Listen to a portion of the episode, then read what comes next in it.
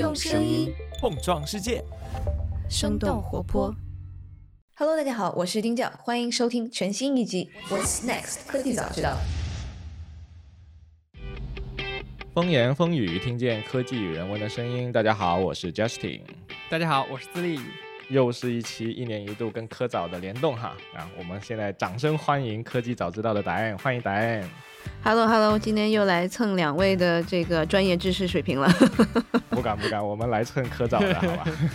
对，我们一年一度蹭科长后期。嗯。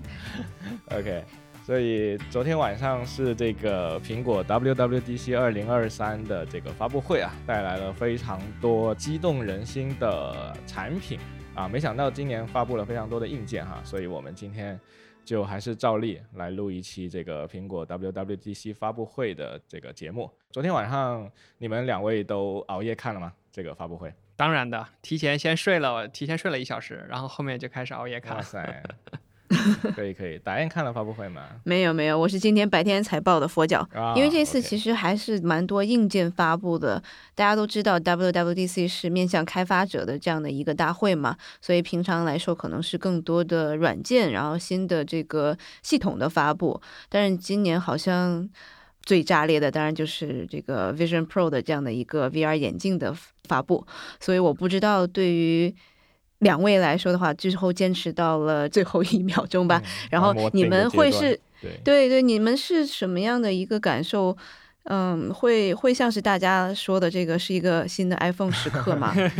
来，我先说吧。就是我一直坚持到最后的很大一个理由，就是看这个定价，因为定价影响了它未来到底是一个什么样的消费层级的一个商业产品。那我们作为开发者开发的。Vision Pro 上的 App 到底能服务多少人，还是说只是一个小众的这种玩物？这是我很关心的。所以我当然希望苹果做的越便宜越好，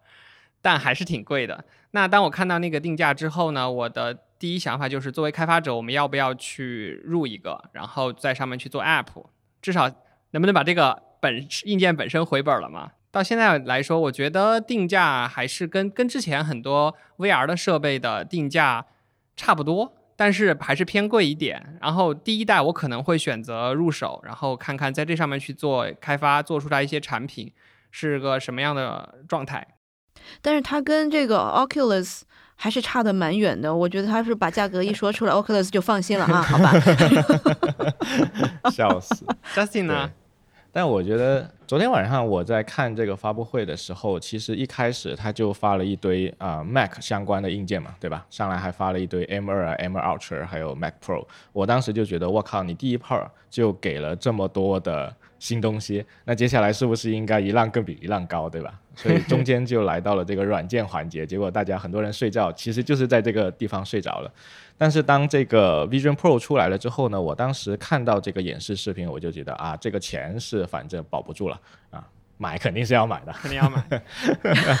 对，只是说这个像智利刚才说的，就是这个定价其实会影响到它的受众。不过这毕竟是一个第一代的产品，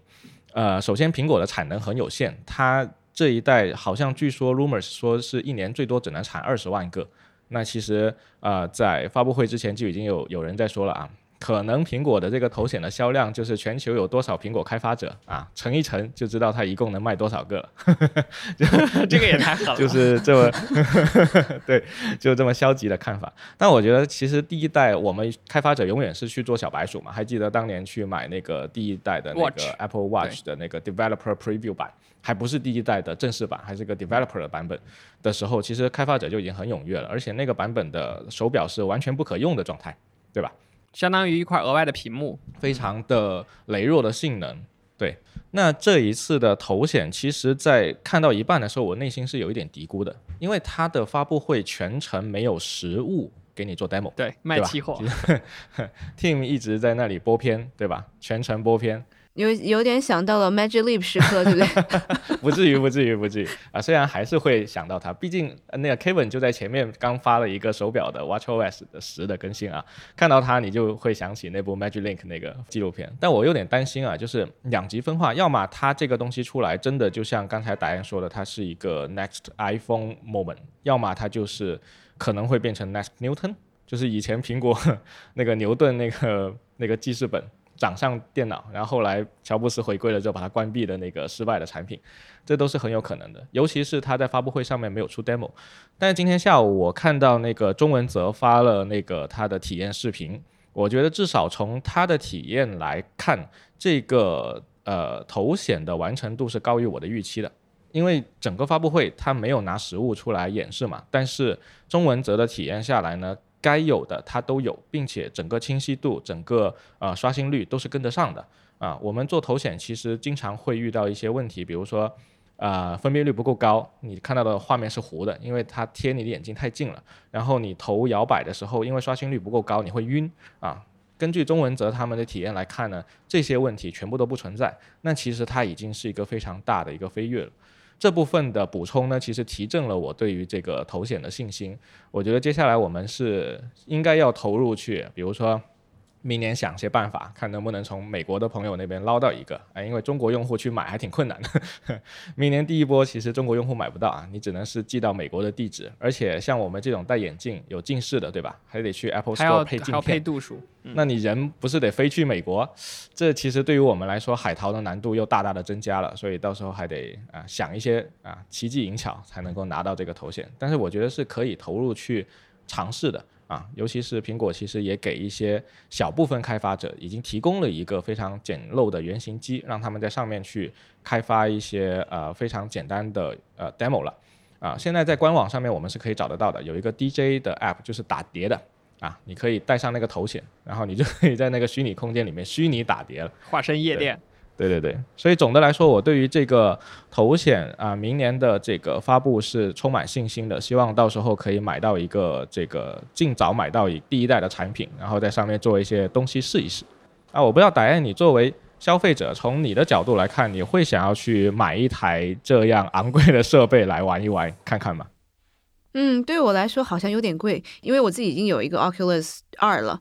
其实它在使用的这个上面来说的话，我应该还算是比较多的。有一段时间，我其实是基本上每天都用它来做运动。但是因为我自己戴眼镜嘛，我的眼镜稍微宽一点，所以每次都得戴隐形眼镜，这个事情还是挺痛苦的。所以后面其实就这个这个叫什么？这个门槛还是蛮高的。我要重新 这个摘了眼镜又戴隐形眼镜，整个这个过程是太累了。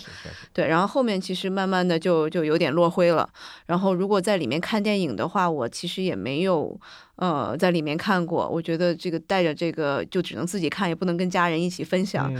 嗯，除此之外，好像其他的游戏我玩的也比较少。就那个就音乐的那个滑来滑去的那个叫啥？我啊，Saber。啊，对对对对，Saber，对对对，Saber。我买过几张专辑，但是都是我们家的小朋友玩的比较多。对我自己玩两下也好像没有太大意思了。嗯嗯，就再纯粹一点的，可能一些射击的游戏我玩一玩就晕了。咱刚不是提到了这个呃 Beat Saber 嘛，让我想到了一个一个一个段子吧，算段子，就是其实 Beat Saber 这一款游戏说救活了整个 VR 的这样的一个主机行列啊，因为很多人是奔着 Beat Saber 这样的音游，包括你刚说打拳击那种，还有运动的去玩了 VR 买了设备，然后你像那个像塞尔达还有健身环说拯救了这个 Switch 这款硬件，那昨天晚上我看下来，我觉得这个 Vision Pro 目前还缺少一款现象级的。一个需求，哪怕说啊，哪怕说这个需求是看呃小姐姐，对吧？然后它的这种体验出来了，出来了之后，然后用户才觉得说哇，在这上面有一种精彩绝伦的、无与伦比的体验，哪怕是办公体验或者娱乐体验。那这个现象级的 App 或者现象级的应用出来之后，大家可能就觉得说，哦，Vision Pro 是一个必备的下一代的这样一个主机，或者是一个像 iPhone 一样的设备。我我大概是这样去想的。但是从他的这个 demo 的视频里面，好像没有让我就看的全都很炫，但是没有让我觉得，哎，这个功能好像其他的东西不能实现。就是它可能屏幕更大，然后更加沉浸感。除了这个之外，我好像没有 get 到更多的这个信息。我不知道你们怎么看。呃，说到那个 demo 啊，然后我当时看 demo 最振奋人心的时刻，因为它是个 MR 嘛，是种虚拟现实的增强，它还不是像 Oculus 那种纯虚拟的，戴了之后外面发生什么事情你是看不到的。我觉得它最强的就在于你可以带着它在家里晃。就是你，你，你又能看到一些东西的增强，比如你晃到厨房里去，然后你看到厨房的锅，它就告诉你说，哎，你可以像塞尔达一样，对吧？可以拿什么食材做什么？你晃到客厅看到电视，它就会问你要不要开。我觉得可能它可以走动，然后你可以看到真实的场景，这件事情本身带来的应用场景的扩展，是我昨天晚上在 demo 里看到最亮眼的。如果只是躺在床上，然后多一块大屏幕，我其实看电视也还好了。对，不过昨天晚上那个他发布会上的 demo，其实大部分演示的场景还是静坐的场景，或者是他站在办公室前面的一个场景。呃，主要是因为他现在的这块电池啊，我们看到他脑袋后面有一根电线，对吧？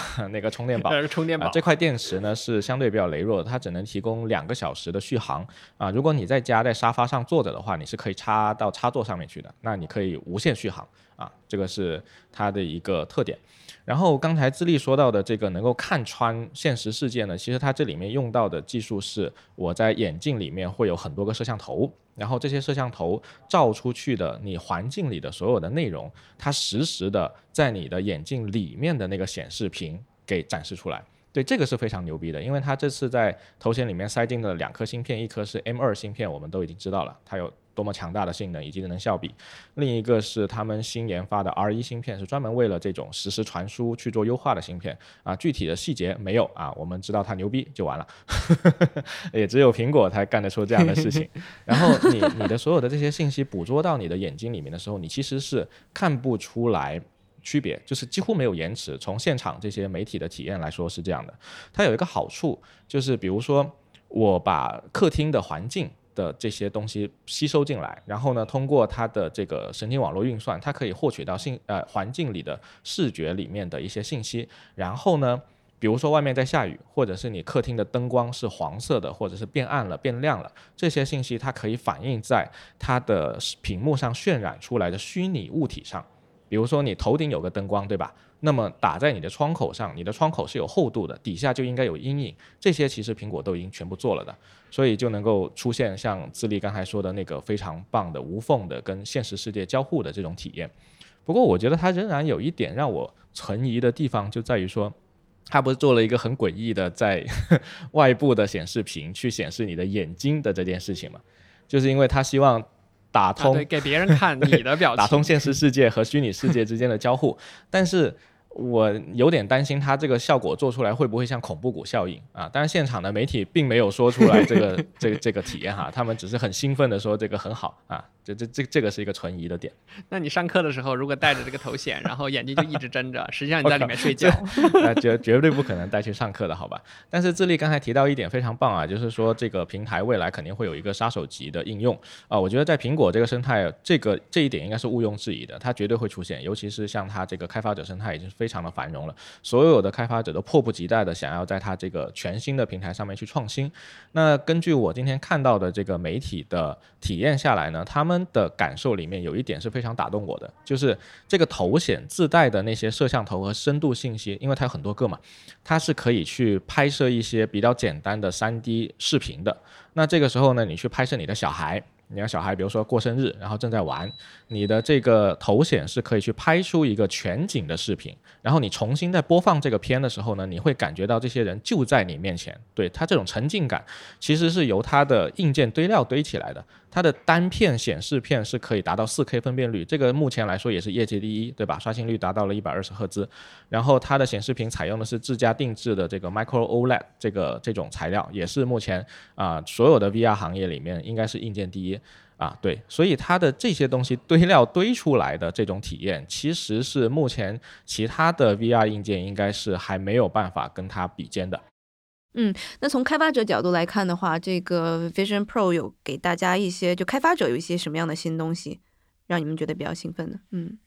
首先它肯定是一个全新的平台了。我们之前所做的在 iPhone 上的开发、Mac 上的开发，它都是在一个平面上，对吧？这次我们在这个 Vision Pro 里面，它会增加一个立体的维度，就是它会有个深度。所以无论是你写代码，还是说像自立做设计啊，其实这些可以考虑的东西就多得多了。并且，其实我们看到这次 Vision Pro 上面用的一些特性，在啊以前的一些硬件已经发布了，不知道你们有没有注意到？比如说那个空间音频，对，Spatial Audio，AirPods 上面就之前的 AirPods 上面发布了，对，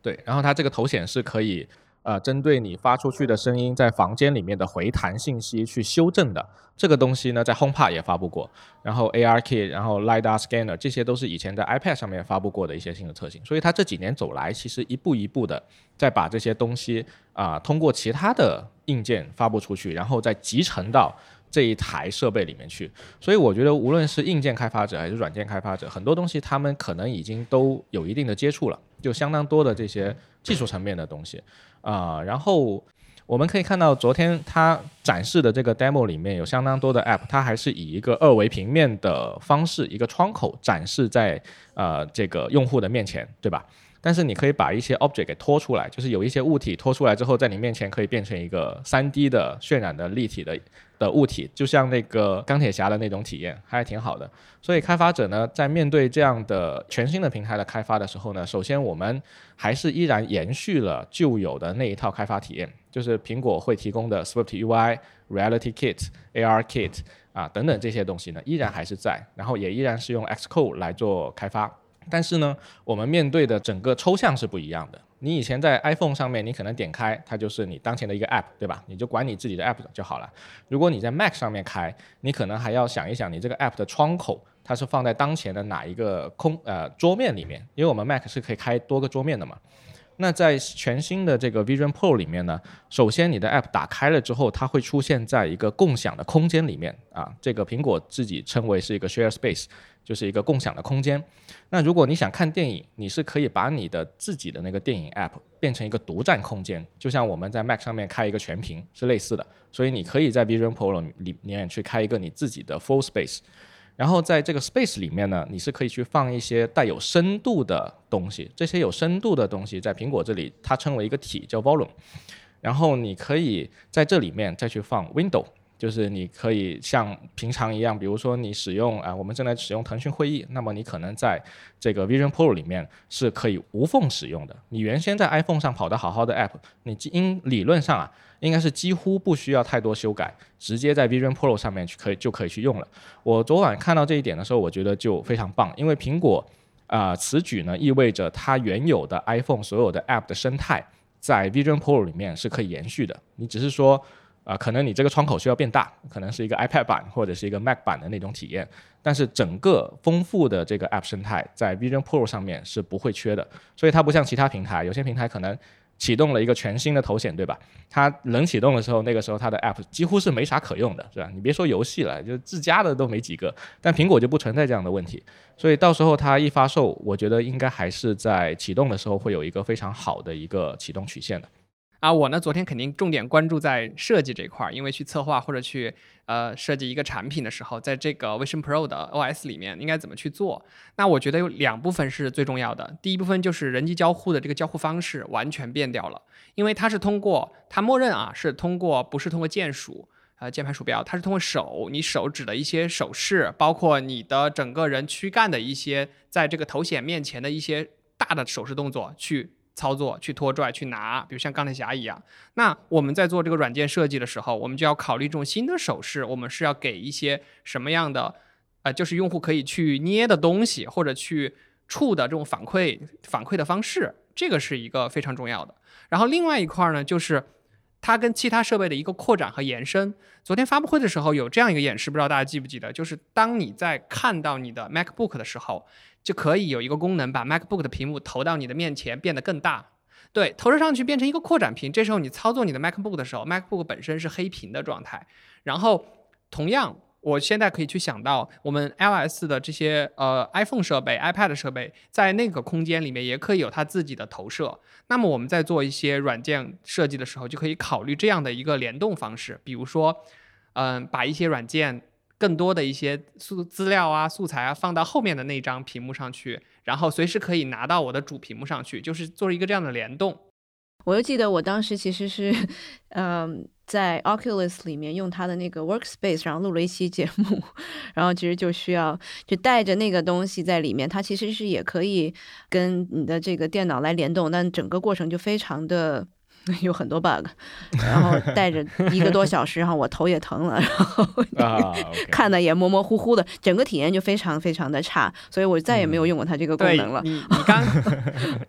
对你说到体验啊，就是我之前用了那么多 VR，如果模糊的话，我看起来眼睛会非常的使劲用力，然后就会很容易疲劳和累。那我们在做 Vision Pro 的设计的时候，就要注意这个素材图的使用。我感觉未来啊，这个高清。的素材，或者说矢量图的这种素材，可以无限放大的，是一个大的趋势。你像以前我们从 iPhone 的几代一倍图、两倍图、三倍图，你现在三倍图肯定满足满足不了了呀。那么大个窗口怼到你眼前的时候，你如果能看到毛刺和那个毛边，体验就会非常的差。所以这也是一个趋势，未来的趋势。当然，我觉得苹果在过去这些年其实是为了这个目标做了一些过渡的，但我不确定它内部是怎么去协调这个事情。比如说像智利刚才说的这个啊，要高清的素材，其实我们在 iMac 上面出 5K 屏幕的时候，我们做一个 Mac App 就已经要给它一个非常高清的素材了。所以其实开发者在过去这些年其实已经一步一步的在去啊，慢慢的去迁移和设计它的这个 App，是为了去呃适应这种像刚才智利说。啊，可能你一个 iPhone 的 App 本身，你在 iPhone 这块小屏幕上，它的交互方式跟大屏幕，虽然大家同样是平面，就已经很不一样了，对吧？所以以前苹果其实有过一段时间是推这些开发者去让你的 App 去适应你的 iPad，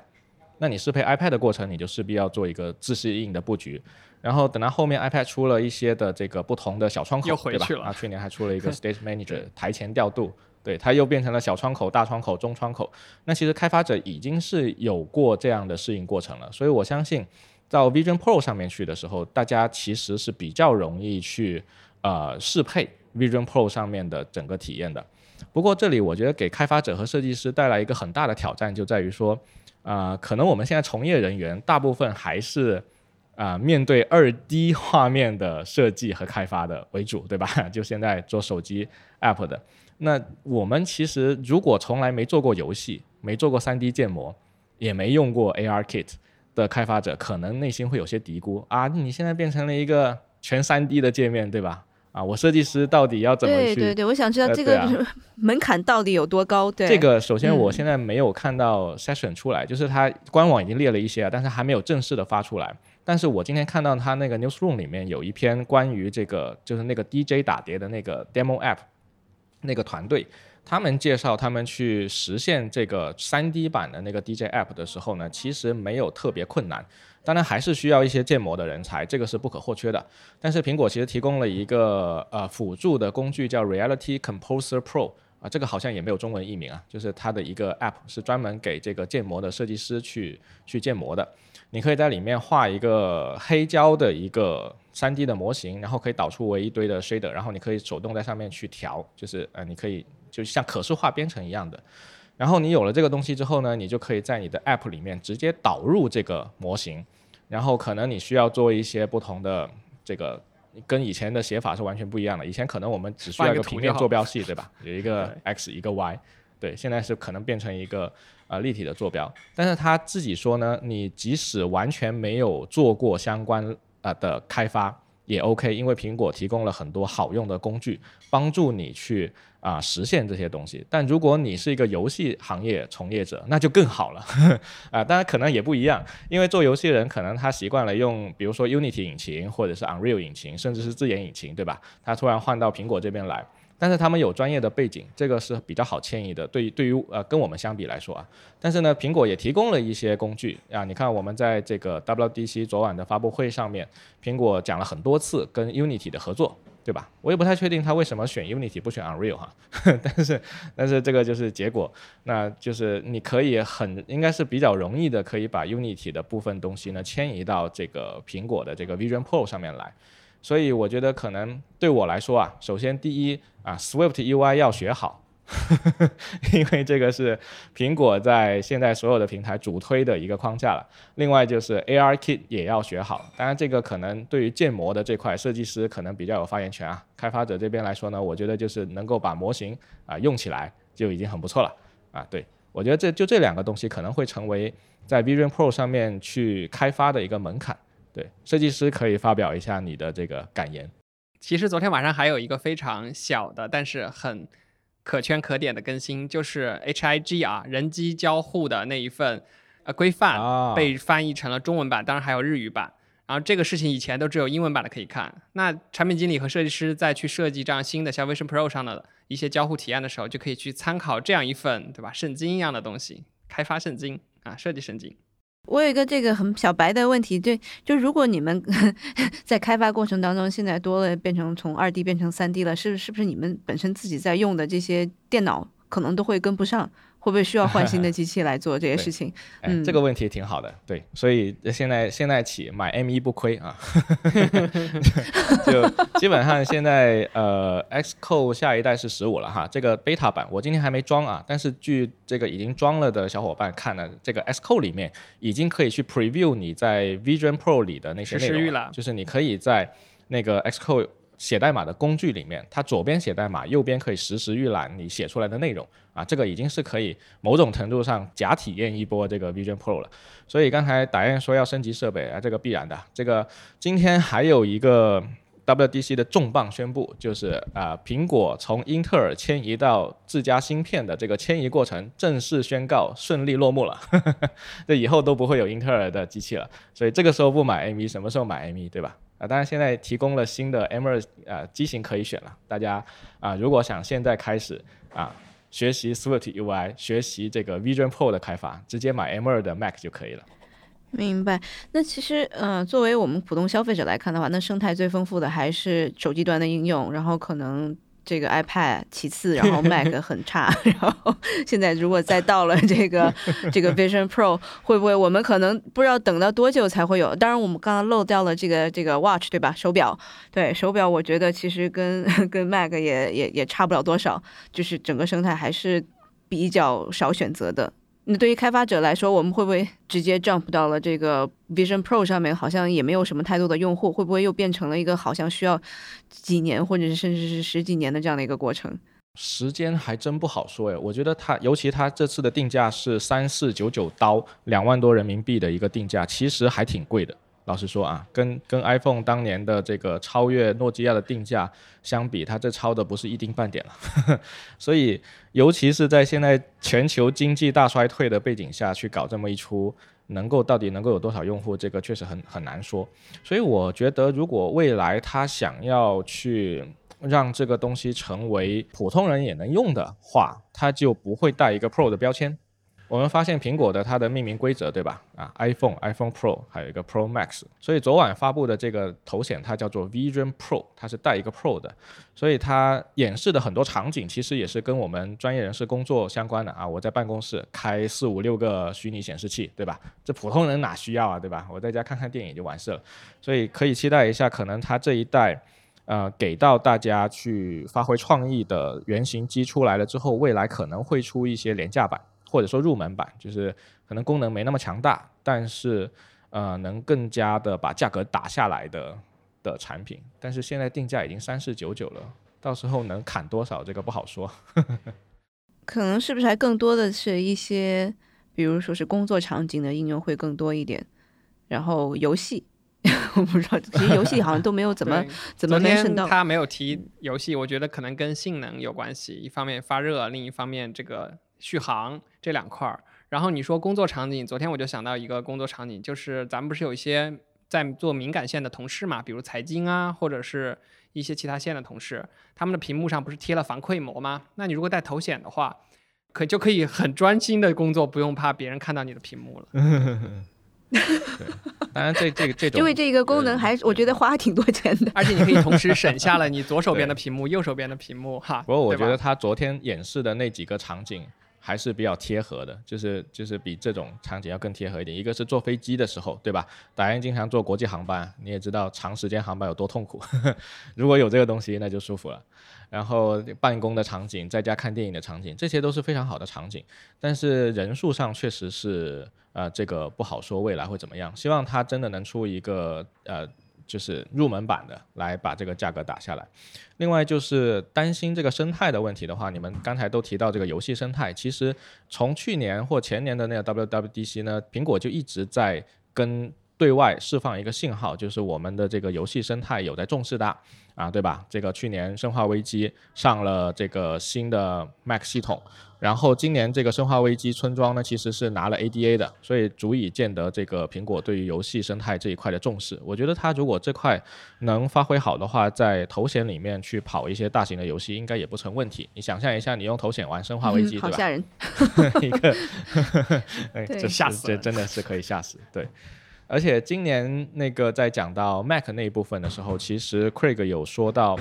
呃，会有一些新的游戏会上架到 Mac 这边来啊，当然都是一些在主机上面已经是去年或前年的比较流行的作品了，包括那个猫咪视角的那个 Stray 这款游戏，今年应该也会上到苹果系统呃系统这边来，所以生态它是缓慢的，但是向好的发展的，所以呃头显还遥遥无期啊，不能说遥遥无期，就头显还八字没见一撇啊，实物我们都没摸到。但是游戏生态正在慢慢向好啊！如果这两个都能慢慢向好，那未来他们会汇聚到一起，未来可期，那就可以产生一些化学反应了。感觉我们好像 Vision Pro 也聊的挺多了，我们再看一下有没有其他的这个 iOS 的这个时期的新的发布，让大家我们普通人需要关注一下的。其实还是带来了一些这个操作系统上的改变的，我不知道大家。呃，昨天对于这几个系统啊，iPhone 的、iPad、Mac 的、WatchOS 的，有没有哪一些你觉得最有亮点的记忆点呢？答案你还能记得，就是看到哪些东西是你觉得心动的吗？闹钟那个我记得最最 Standby，那个叫叫什么 Standby 是吧？然后就可以瞬间化身为一个显示屏。然后在上面显示各种的讯息。对，然后还有那个，就还有那个那个碰一碰，就是 name drop，叫 name drop 两个 name drop，air drop 就是交换名片的那个 air drop 的一个新升级。这个叫什么来着？隔空投送啊，隔空投送的。对，那个确实还，那个之前有一个软件叫叫 bump 是吧？然后 bump 对苹果抄去了，对对对，来做了，很久以前了。智利呢？你昨天晚上觉得有哪些新的特性是你觉得还？昨天晚上我其实有一个，对我有一个感受啊，就是这个小组件真的是无所不能，小组件出现在了几乎所有平台。然后像之前 iPad 的那个锁屏界面是没有这个锁屏小组件的，嗯，我之前有开发过锁屏启动这样一款软件，那它只支持嗯 iPhone 上面。啊，现在昨天晚上一过，不仅 iPad 的锁屏可以添加小组件了。在 Mac 上也可以添加这个 iPhone 上的小组件了，然后这些小组件最关键的是它是可交互、可互动的，就什么概念呢？之前我们如果去操作那个音乐的小组件，我们去点播放，它会把音乐的 App 打开嘛，然后现在你就可以在上面很精准的去操作，而不用进到那个 App 本身里面，就可以把一些交互完成掉了，这个就带来了非常多的想法。我现在已经在想怎么把。锁屏启动上的一些小组件做成这种交互式小组件，那用户可以不用进我的 app 就把很多事情完成掉了，这件事情非常的振奋。但是我们要知道哈，以前苹果最早做小组件的时候，它是在那个 iPhone 的那个搜索页面，不是叫负一屏啊，往右滑是可以出现一个左边的那个页面嘛？对，有人这么叫。那在这个页面以前早期的这个小组件，它其实是无所不能的。往里面可以放任何东西，也就是实现了智利刚才说的交互的所有效果，啊，但是后来啊，这个进行了一番大升级啊，直接把这些能力给砍没了啊，砍没了。当时他演示的这个新的 VGKit 的那个效果是 NBA 的比分啊，就只能够刷分啊，啥都干不了，只能看分。然后它现在属于是把原来你有的能力给你砍没了，然后再给你啊，让你们这些开发者重新欢欣鼓舞一下。啊，对了，刚我还说漏一个，还支持了 Apple Watch，现在那些小组件在 Apple Watch 上也是无缝就支持了。哎，这个真的给开发者省了大事儿了。呃，有没有那么无缝还不一定，因为啊，Apple Watch 这一次的更新还蛮大的。我们知道以前在 Watch 上面你去做任何的功能，其实它的交互都有非常严格的限制。就它只给你提供极其有限的几种交互方式，以及整个 UI 组件你是不可以自定义的，几乎全部都得使用它官方给你提供的东西。呃，这次它其实是提供了一些非常灵活的交互体验，然后啊放开了相当多的以前根本做不到的那些功能啊，包括你原原先你可能是一个 list，只能够上下滚，对吧？现在你的大图标可以缩小到左上角，变成一个导航的一个按钮，类似这样的一个功能，这以前是不可以的。然后 Apple 呃 Apple Watch 的那个表盘也升级了一大堆的新的功能，所以啊有做 Apple Watch 的开发者在这个 WDC 之后呢，就应该要去做一系列的适配和升级了。我觉得其实这也是随着手表的整个芯片和机能还有续航能力的提升，所以才使得它有余力去做这样的方面的开发，尤其是 Apple Watch Ultra，整个续航能力是大大提升的。以前它限制开发者做这些事情，最主要的原因是你的续航能力跟不上，然后芯片也比较羸弱嘛。你比如说我在手表上面看视频啊。啊，你看个十分钟啊，发烫了咋办？对吧？那后来它能力越来越强了之后，才慢慢开啊开放了这些能力给到开发者。我觉得这个是非常棒的一个点。所以我觉得啊，前面打雁说这个手表的生态一直不太好啊，对吧？那确实。然后这整个原来是因为这个。对，一方面是。本身你使用手表做交长时间交互，你的手也确实受不了。另一方面，苹果也没有没有太往这个方面去推，就没有太给到很多能力让开发者在上面去做创新。苹果后来越来越往一个健康的方向去走，包括这次 Apple Watch 其实也更新了一个徒步、一个骑行的两个不同的 workout，就是两个训练模式。嗯，但是它随着这些开放的功能越来越多，以及交互整个可以玩的越来越花了，我觉得接下来的 Apple Watch 上面会有更多的创新的东西出来啊，大家就可以好好见识一下这个 Apple Watch 生态的这个繁荣了。对，对，因为我自己是从 Apple Watch 第一代就开始买嘛，然后到现在我就觉得真的是可玩性其实不高，因为后面也慢慢其实就就是还是健康的那个能力是主打的嘛，然后就是一个我。在办公室或者在家里面，我不用把手机带在身边，就是带就就这样 而已了。然后也没有什么 app 好下，后来我也不去看它的这个 app 了。啊，确实确实，我一般也是不看，我只有健身的时候会会用到那些官方的 app。所以接下来看能不能有一些开发者去玩出一些好玩的东西来，像之前这个摇摇跳绳的那那种健康类的 app，其实它现在啊，昨晚的发布会也讲到会开放一些 API，比如说你可以检测到你这是不是在打高尔夫球。对吧？等等这些的，那我觉得运动类的 App 也是可以慢慢去支持更多的相关的能力更新的。昨晚的这个更新里面，我还发现了一个点蛮有意思的，就是在 macOS 上面，它在介绍 Safari 的时候，就是那个浏览器的更新的时候提到了，现在我们可以把一些 Web App，就是网页的啊基于网页实现的看起来像程序一样的东西，直接保存下来，就像那个 Chrome Web App 一样。谷歌那个浏览器不是会有一个一个一个小图标嘛？那那以前他就做过这种东西，然后也一直在推它的这个名字叫做 PWA 的渐进式网页程序的这么一个东西啊，有那么一点像小程序，就是反正苹果现在也在啊系统层面去做了一些支持，那么也挺好，说明这个。啊，往不好听的说哈，这个 Mac 生态真的扶不起来，对。但是往好的方面去说哈，那个 Web App 可以成为这个 Mac 生态的一个很好的补充。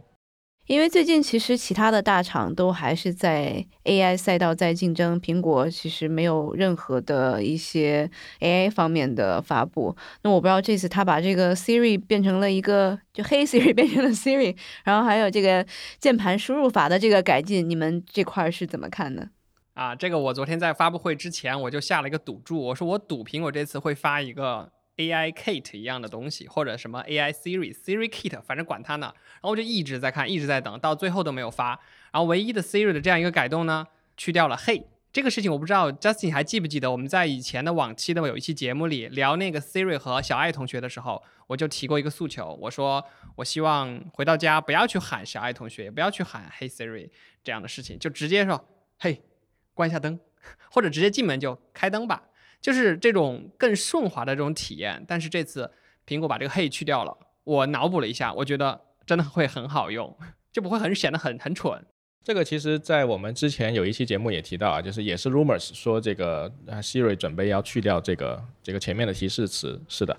虽然说苹果这一次并没有在发布会明确的提到它有 AI 的更新啊，但其实它还是做了一些 AI 的更新的，包括那个刚才答案提到那个键盘的自动预测。它除了说那个纠错之外，它还能够打着打着帮你把后面的话给补全了啊，这就有一有那么一点像自动打字的啊 Chat GPT，对，它把它的底下的模型也给换掉了，算是苹果的一小步吧。然后在 Vision Pro 里面，我们用那个 camera 去建模你的整个人脸，就最后会产生一个虚拟形象，跟你的人长得是一模一样的那个虚拟形象的时候，其实也是用到了这个 AI 辅助的能力的。只是苹果它自己没有去强调我这个等于 AI，啊，我觉得他不强调也很合理啊，省得到时候拿来跟 ChatGPT 比啊，这这这这 这也能叫 AI 我，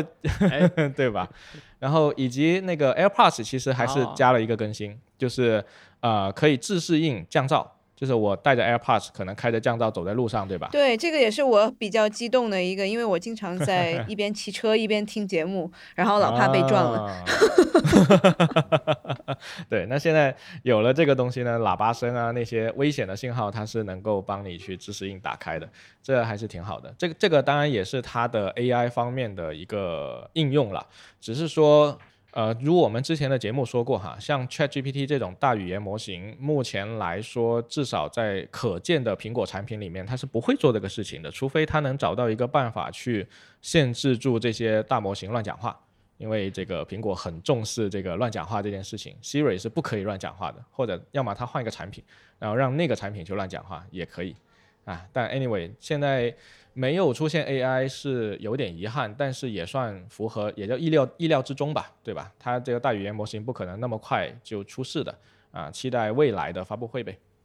哎，你要说强行找一些 AI 相关的，还有一个点就是，呃，之前我们抠图的时候是抠的是图嘛，那个是基于深度学习去抠你的图，现在可以抠视频了，抠完直接变贴纸，这个可能可玩性也比较强。对对对。对，嗯，这能力也挺强，所以它是比较隐藏的伴随性的 AI 功能，让你都不知道它是 AI。对对对，毕竟现在整个 AI 的方向已经被大语言模型给带跑了，这这就所以他自己也不太会去讲这个方面，也是可以理解的。哎，我再补一个昨天的一个发现啊，就是在 iOS 的这个生态里面，对于灵动岛只字未提。这件事情我特别敏感，因为我上我做的上一个 app 就主打灵动岛，你想啊，然后他去提了很多的小组件，灵动岛才发布这么近，然后没有去提任何的更新、优化、升级，是不是意味着下一代的硬件设备有可能全面屏去掉灵动岛呢？我我现在就是这样的一个想法，我觉得。很有趣，这个猜测是吧？这个 rumors 也也合理。不过他昨晚的那个整个的分配方式，其实他要塞进去的量太多了。然后 Vision Pro 又占了，呃，你要知道他前面讲硬件和软件大概花了一个半小时左右，然后后面留了四十多分钟单独给 Vision Pro，所以他其实没有太多的时间去讲那些细枝末节的事情啊。当然，如果智利的这个预测成真的话，那我是很开心的。那你还记得这件事情之前也发生过啊？就是那个 MacBook 上面有一个 Touch Bar，Touch Bar 第一代发的时候真的说的是如火如荼的，特别好用怎么的？到后面就不再介绍这个东西了，到后面淘汰掉了。对对，但是 Touch Bar 其实还是撑了五六年的。啊，这个非常恼人的鬼东西撑了五六年。其实它有一个非常严重的问题，我们之前节目也也有提到过，就是开发者希望在 Touch Bar 上面去玩出花，其实他是想玩一些东西的，但是你提交 App Store 的时候呢，几乎全部都会被拒掉，因为在它的 guideline 里面写的很清楚，你在 Touch Bar 上面只能放跟你当前窗口内容相关的内容，只能放啊文本按钮，你你光放文本不可以，你必须放按钮。然后你还得解释这个文本为什么出现在这里，按钮为什么出现在这里，就很很搞笑。这个也是他对生态的掌控过于严格带来的反噬吧，我觉得。呃，好的，那么今天啊，就是昨晚这个 WWDC 二零二三全球开发者大会的内容其实非常多啊，量很足。苹果给我们带来了大量的硬件更新和软件更新。其实我们今天能讲的啊，时间有限啊，其实也讲不了太多的内容。但是整个聊下来，感觉大家还是挺兴奋的，对这个 Vision Pro 未来的这个 积极乐观的一面可期。啊，OK，那今天非常感谢达燕跟我们再次联动啊，那这个大家我们呃这期节目会同步在这个科技早知道和风言风语两个节目上架啊，这个风言风语的小伙伴们都可以收听一下我们科技早知道的节目，非常棒的，我每天都听啊，尤其是这个生动活泼旗下的这个生动早咖啡啊，非常棒。谢谢谢谢谢谢谢谢商业互吹，对对，然后我们的听众，对我们科早的听众也欢迎大家去关注一下风言风语，嗯。哎，可以可以，感谢感谢感谢大佬提携。OK，商业互吹阶段结束。商业互吹了，好了。再次感谢大恩，我们下一期节目再见，好吧？明年 WWDC 再见。来年再见。好，谢谢 Justin，谢谢自立。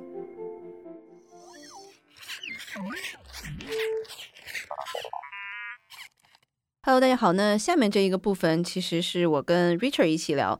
其实 Richard 在去年。在选题会上面还提过几次，其实，呃，Richard 在硅谷有蛮多可能就是在 Apple 里面的一些朋友吧，然后经常会有一些这种小道消息，但我们可能也为了保护他们，我们也不会说呃具体是什么样的一些朋友。那总之，其实 Richard 他蛮早就跟我们讲苹果内部的这个。我们把它叫做啊 MR 吧，这样的一个一个 headset，其实是早就准备好了的，就看什么时候发。那这个最近终于发出来了。那 Richard 其实也有积累了好多的一些故事和他的一些观点吧。那我今天其实就想找 Richard 来，我们一起来聊一聊。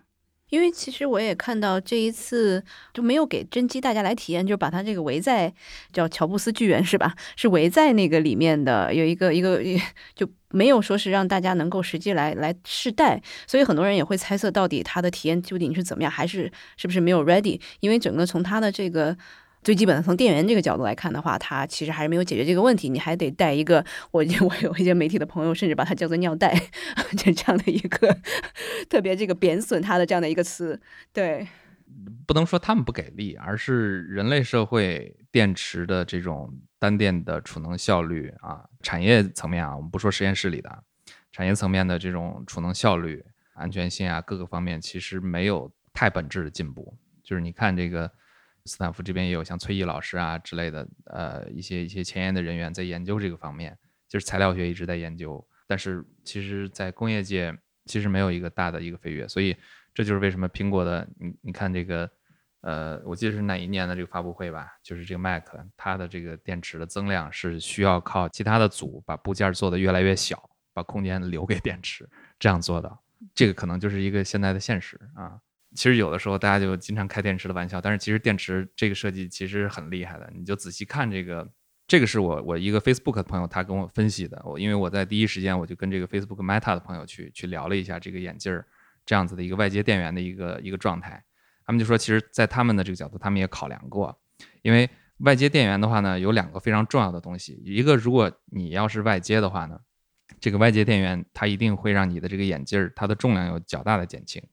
那么为什么苹果的眼镜儿它可以带着一直走？因为我们知道这个 Meta 的眼镜儿，你像 Quest 每一代我都有啊，就一直到最新的这个 Quest，你你你打的时间长了以后，你的头还是很重的。然后另外一个呢，就是这个安全的问题，因为在眼镜儿呢，毕竟是戴在头上的，对吧？你这个这个电池如果有高温啊，甚至是呃一些其他的情况，像当时三星的这个这个手机，对吧？这种情况一旦发生的话，是非常危险的。电池做成外接的，挂的比较远啊，这个是其实并不是说做不到内置的电池，而是在其他的一些层面上的一些考量啊，所以做成了这样的一个设计。我们可以看这个图片儿，图片儿上面呃有限的信息，我们能看到，其实它的上面的很多这种 latch 都是像类似于像这个手表这样半永久的这种 latch，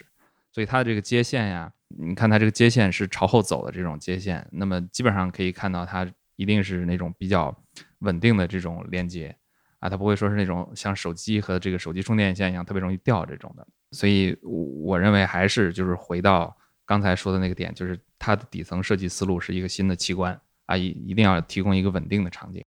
刚刚 Richard 你刚刚也讲了，其实你自己也有 Quest，我不知道呃你用过别的设备没有？然后这次其实好像你听已经使用过 Vision Pro 的朋友讲，完全是不会晕的，因为防眩晕是做的蛮好的。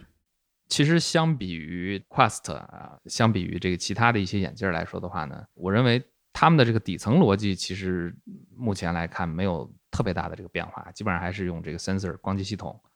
啊，然后最后来实现这个相应的这个 VR 或者 V AR 的功能。这个里面其实存在着一个大家认知上面的一个 gap，就是说为什么苹果的这个眼镜比其他的眼镜贵这么多？苹果的这个价格的这个定价过程到底是怎么定价的？是先有一个价格，然后来指导这个设计，还是用设计来指导最后的价格？这什么意思呢？就是说，比如说我们在在二零一五年开始做眼镜的时候，我们先定下来，我们要做一个三千块钱的眼镜，做一个高端的眼镜，去占据这个高端市场。OK，那么这个时候大家就全部都按照这个方面来设计。那么还有一种路径是说，我们就只管我们想要的这个场景，不停的去设计，不停的去实现，到最后发现，我们开始可能想的是。一千块钱就能够完成，结果设计设计设计，最后发现两千块钱才能完成啊！到最后我发现这个成本可能就得三千块钱，那最后这个价格就变成这样了。那么在苹果的这个角度来说的话呢，基本上前一种是几乎不太可能的啊！我觉得他们比较少用这种呃价格来指导设计，他们的这个这个市场的这个思路完全是以产品为主导的，沿着这个设计的这个路径在走，然后最后这么高的一个价格呢，就是发现，因因因为你在工业设计方面讲，呃，这个去讲的话，这个也 make sense，因为就是第一次发一个产品的时候，很多的这种产品都是非标品，那么你的这个价格也会相对来说比较高啊。你就像这个苹果在早期这个手机出来的时候，其实它的这个成本也也完全不低的，它很多这种玻璃啊。在那个时间段上面，其实是是所谓的这种非标品啊，但是通过这个时间的推移，他们逐渐逐渐开始，价格就可以可以可以往下走。你看手机最后就可以推出来这个 SE，你像 Google Glass 刚一上来的时候也是一千五百块钱，也非常高啊。Google Glass 你你这么一比，Google Glass 有什么呀？就就是一个架儿，好像上面有一个小眼镜儿，对吧？其实没什么东西。这么一比的话，其实你 Apple 的这个 Glass 其实不贵。然后我也很有信心，它未来它它会把这个价格可以打得下来。在这个里面，你想，你想光机系统，然后集成电路，其实我看到有一些这个呃苹果出来的一些朋友，他们就说之前参加过这个苹果的这个眼镜的这个集成电路的这个设计，因为苹果在这个眼镜这一块，他们做了一个硬板的这个 MLB 的一个设计。那么硬板的 MLB 呢，成本相对来说比较低。那么很多的这种现在的其他的眼镜，他们在尝试这种软板啊，或者这种半软板，所谓这种软硬板。软板呢，它的这个成本是肯定要比硬板要高很多的。但是呢，如果想做成这么一块完整的集成的这种硬板呢，其实在这个前期的设计成本啊、科研成本上面来说，需要大量的投入。所以很多企业它没有时间做这个东西，或者说也不愿意做。那么苹果其实它花了很大的功夫，专门去做了一块硬板的这个 MLB，所以它的这个集成电路其实是一块硬的，这个完全是是结合这个苹果眼镜的。弧度啊，各种设计来做出来这样的，这样子呢，其实是把它的这个产品的成本给给缩了下来。然后最后一点，我想说的就是这个这个你还是要有一个这个场景的一个选择，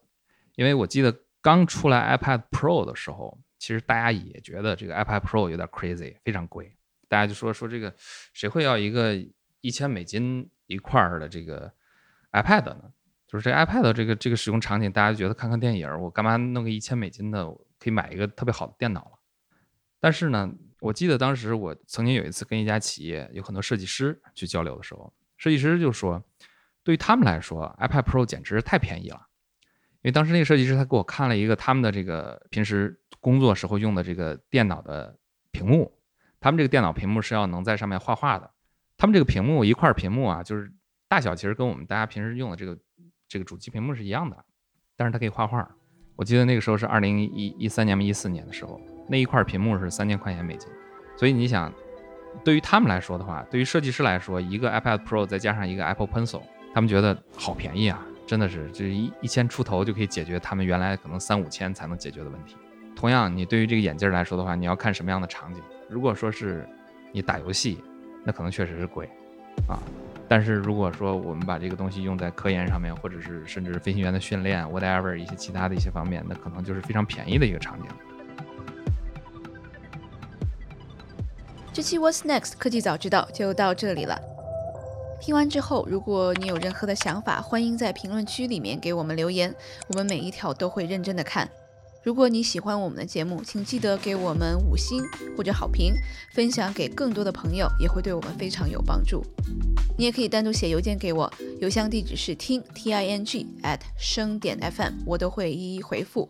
那同时，公众号和微博也可以搜索“生动活泼”，声是声音的声，节目相关的更多信息会在公众号里出现，微博和公众号都会有不定期的福利给到大家。如果你想要跟我们更加紧密的讨论和分享，或者想要认识和你一样有求知欲的新朋友，可以加入我们的微信群。进入听众群的方法是在公众号文章中扫码添加，或者是公众号后台回复“科技早知道”即可获取邀请码。期待你的加入，我们下期见。